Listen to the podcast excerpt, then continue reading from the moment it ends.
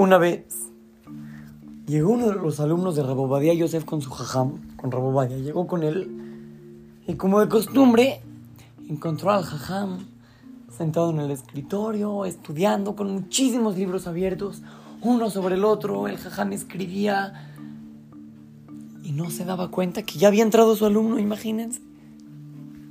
De repente, Rabobadía Yosef levantó la vista, encontró a su alumno le dice, ay, hola, ¿cómo estás? Le dice, te quiero dar una enseñanza antes de que me digas lo que necesitas. Le dice, mira, tienes que saber que una persona se tiene que esforzar muchísimo para estudiar Torah. Es muy difícil estudiar Torah, pero la persona se esfuerza, esfuerza, esfuerza, al final lo consigue y lo disfruta. Escuchen, niños, le dice Rabobadia Yosef a su alumno, le dijo,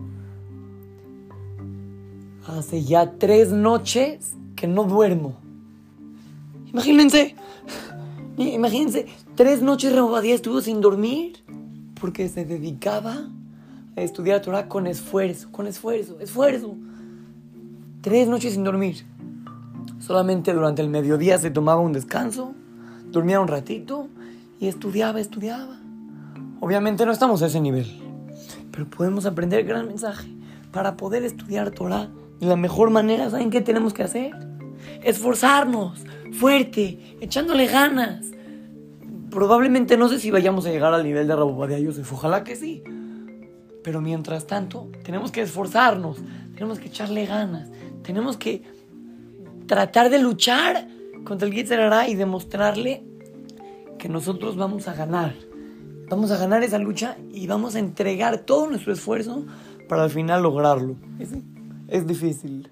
Es muy difícil. Es normal. ¿Ustedes creen que a Rabodea Yosef no se le dificultaba al principio? Obviamente que sí.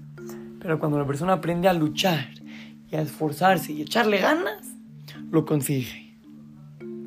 Así es que lo saluda su querido amigo Shimon Romano para Trot Go Kids, Talmud Torah, Monte Sinaí.